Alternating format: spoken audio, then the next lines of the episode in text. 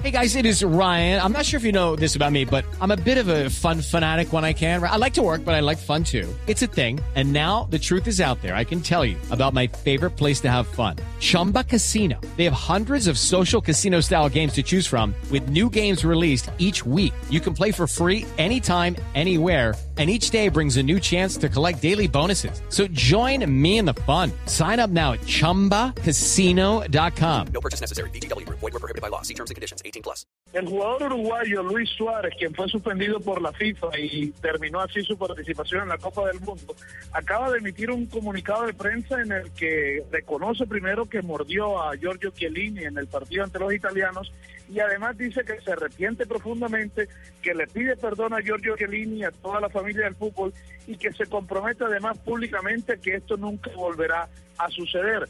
Con esto Luis Suárez también busca una reducción en la sanción que le propuso la FIFA.